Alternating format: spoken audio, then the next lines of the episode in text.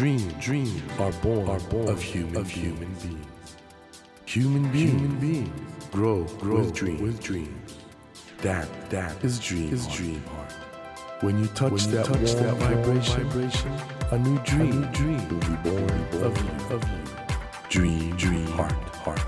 ドリームハート政教新聞がお送りします皆さんこんばんは森健長ですこの番組は日本そして世界で活躍されている方々をゲストにお迎えしその方の挑戦にそして夢に迫っていきます。さあ今夜も第3回早川 SF コンテスト大賞を受賞された若手作家の小川聡さんをお迎えします。小川さんは千葉県出身。ユートローニカのこちら側で第3回早川 SF コンテスト大賞を受賞されました。現在東京大学大学院総合文化研究科博士課程に在学中の若手作家です。前回は受賞されたユートロニカのこちら側のことや文学音楽さまざまなことについての思いなどを伺いましたが今夜はさらに小川さん自身のことそしてこれからの夢について伺っていきたいと思います。どんなユニークな話が飛び出すでしょうか。よろしくお願いします。よろしくお願いします。今回のユートロニカのこちら側っていうのはまあ本当に今の文明っていうかね、まあ、今人工知能が得意点、はい、シンギュラリティを迎えるんじゃないかみたいな議論ありますけど、はい、人間の知性超えるんじゃないか、はい、あの辺りはどう考えてます？そうですね。それが、まあ、僕の研究テーマにも結びついてくるんですけど、チューリングっていう人がものすごく優れていた点でで僕はそれが一番誤っていた点でもあると同時に思っているんですけれどもそれは人間の知性っていうものにルールを与えようとしたんですね。ある程度の。それまではやっぱりこう人間の知性っていうのは機械にはできないことっていうような仕方でしか定義することができない部分がありまして。でもともとコンピューターっていう言葉は、うん、計算種っていう人間の職業を表す言葉だったんですね。もともとは。もともとは、うん、でバベッジっていうチャールズ・バベッジっていう人がいまして、はいはいはい、で開鎖機関っていうものを発明した人なんですけどその人っていうのは基本的には、まあ、人間は計算とかをミスるからダメだと、うん、だ計算とかを間違えない機械を作ろうってことで開鎖機関っていう機械を作ったんですよ。でエドガー・ランポーの「メルテルの将棋指し」っていう、うん、まあ、非常に面白い論文というかエッセイみたいなものがありまして、うん、まあ、当時チェスを指す機械人形っていうのは一世を風靡していて、はいはい、要はその機械人形は偽物だっていうのをそのエッセイの中でまあカンパしてるんですね。うんうんうん、でその偽物だっていうふうにカンパしたその理屈っていうのがすごく面白くて、はい、チェスがまあ基本的には機械に打てるはずがないと。チェスは不確実なものだから機械にはできないと。だから機械は偽物だっていうのがまあすごく大雑把に訳すとそういうロジックで,、だったんですね、はい、つまりチェスを指すっていうのは当時は人間であることの証明だったんですよ。ところが今は別にチェスを指すっていうのは人間の特権ではなくなってるわけです。コンピューターができちゃいますからね、はい、例えば掃除するとかっていうのももう数年前までは人間の特権だったのが今掃除するっていうのが人間の特権だと思ってる人は多分誰もいなくて。掃除するロボット出てきちゃうからねだからその人間の知性っていうのは基本的には機械にはこれができないこれができないっていうところからだからこれが人間なんだみたいな知性なんだみたいなそういうまあ論じ方っていうのがまあ今もそうだと思いますしこれからもそうだと思いますしどんどんどんどんでもそれがなくなってきましたよね。そうですねなくなってきてまあだから僕の興味としては最後に何が残るのかっていうのは非常に興味のあるところではあるんですけどどうなんですか？得意点くると思います？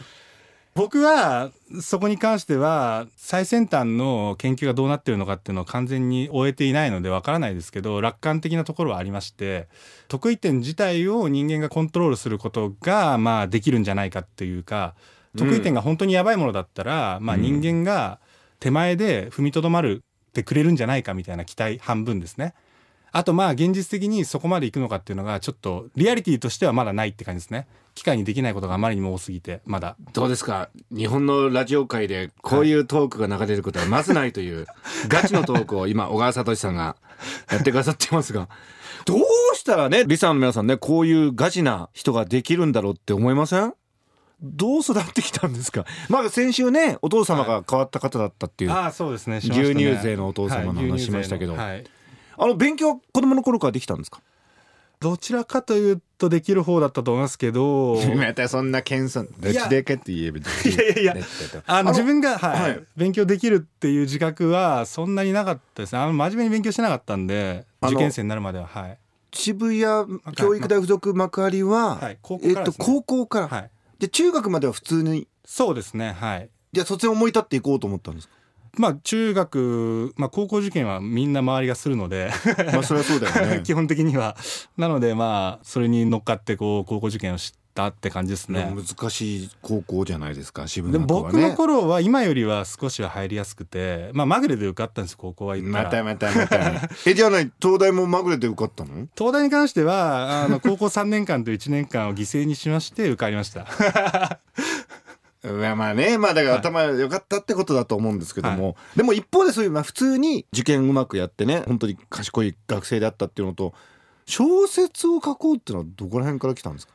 そうですね。まああの小説が好きだったっていうのはもちろんあって、うん。まあ自分に何ができるか自分にしかできないこと何かって考えた時に自然と小説っていうのは選択肢として浮かびましたね。あともっと言うなら小説っていうのは本当に誰の協力もいらないしあのお金もいらないし、うん。その何の特別なスキルもいらないというか、うん。そのまあノーリスクでチャレンジできるんですよ小説を書くっていうのは。なので僕はだから小説書いてることとかもう周りに誰にも言ってなくて、まあ、恥ずかしいことだと思ってたのでだからそのえ誰にも友人だったり家族だったり誰にも言わずにチャレンジできることとしてもじゃあ今回も大々的にこうやって出ちゃったじゃないですか、うはいこれまで誰も知らなかったってことですか？そうですね。受賞になってから一応言いましたね。親にも家族にもそうですね。なので家族にまあ最初にこう受賞を報告する時はまず小説をなぜ書いていたところからまず説明するみたいな。実は僕は小説を書いていてみたいな。そそれを出していてみたいな。そしたら賞を取りましたみたいな感じの報告の仕方でしたね。えうちの子はなんか真面目に東大の大学院行って研究してると思ってたら小説書いてたんだみたいな。そうです。そうです。え周りの反応どうでした？いやだから周りは言えよみたいな。な何やってたのお前みたいな。マジでみたいな感じですよね。だから。どうも最近付き合い悪いと思ったらとかそういうことありました？いやもともと付き合いはあまりいい人間でないので。何なのでまあそこに対しての違和感はなかったんじゃないですかね。はい。原稿書くの早いですか？どうですか？ね一作書いただけなんで自分が早いか遅いかも分かんないですね。まあこの作品に関してはそんなにこう大体行き詰まったりとはなかったですけど。どんな感じですか？1時間で何枚ぐ原稿用紙何枚ぐらい書く感じですか？いやでも決めずに僕の場合はもう書きたい時にバーッと書いてもう飽きたらやめるみたいな感じで。なんで本当にか飛ばしてる時は本当多分1時間で普通に10枚とか書く。10 5枚10枚とか書けるんじゃないですか？分かんないですけど。それはかなり快調ですね、はい、でもまあ基本的にはそういった時はあまりなくてまあなんかうーんとかうなりながらもう今日やめるかみたいな。あのー 書くとき音楽かけたりします？僕は書けないですね一切。一切書けない。はい。じゃあ音楽聴くときと小説書くときは別なんです別ですね完全に。音楽聴くときはどうやって聴いてるんですか？音楽を聴いてます。え何もせず？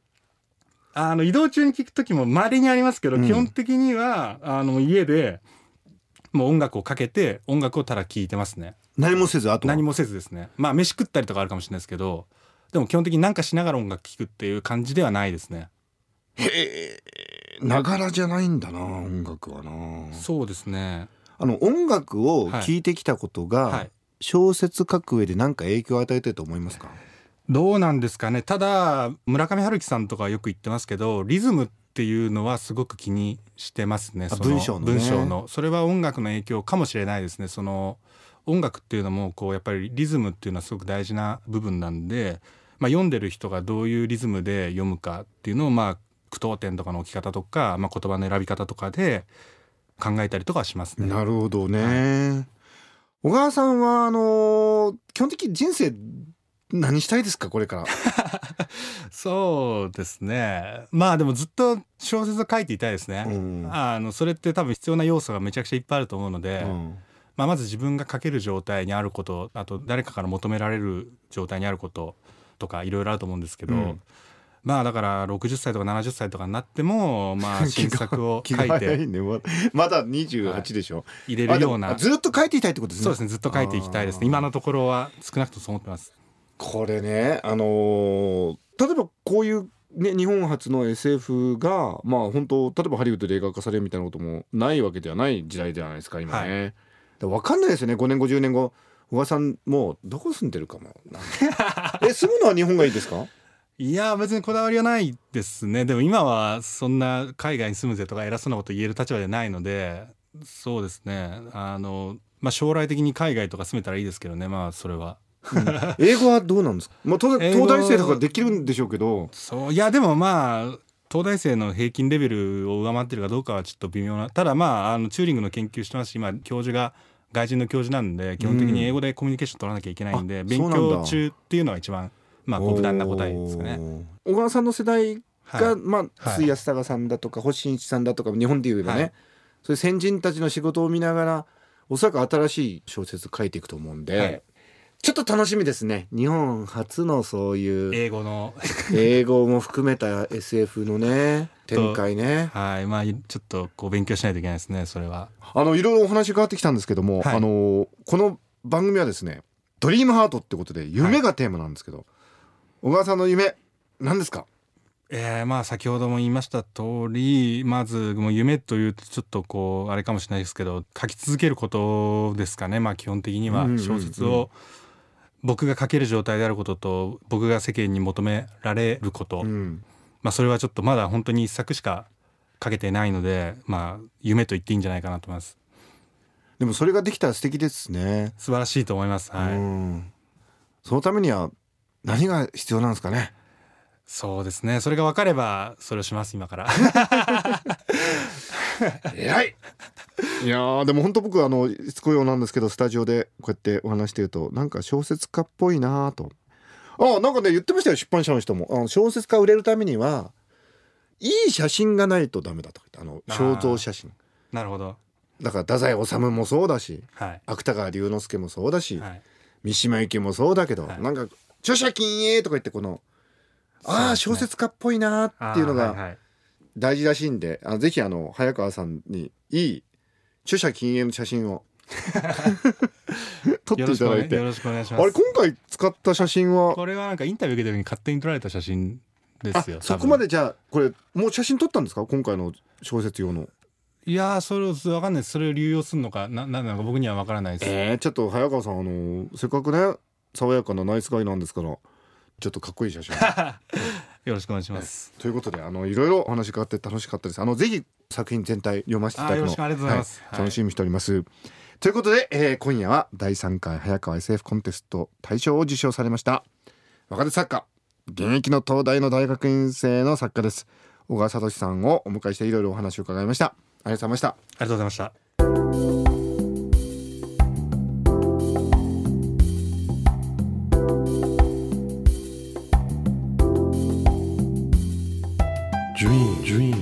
can't be seen, can't be seen with a naked, eye. naked eye. But we sure But can, we sure live, can our live our dreams. Dream, dream heart is in you, is in you, and it will make, it will make a brand, a brand new, new you, you. Dream, dream heart.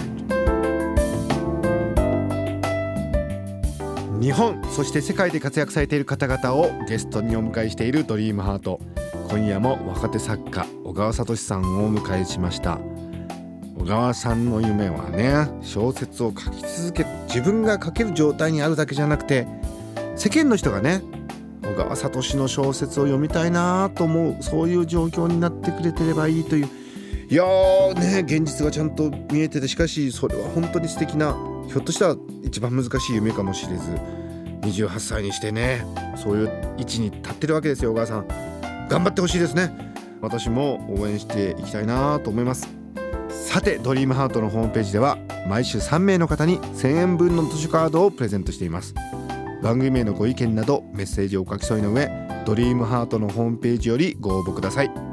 ドリームハートと検索するとすぐにホームページが出てきます。お待ちしております。さあ来週は集英社インターナショナルから書籍。夜中の電話父井上久志最後の言葉を出されました。劇団小松座の代表井上麻也さんをお迎えします。どうぞお楽しみに。それではまた来週のこの時間にお会いしましょう。ドリームハートお相手は森健長でした。ドリームハート政教新聞がお送りしました。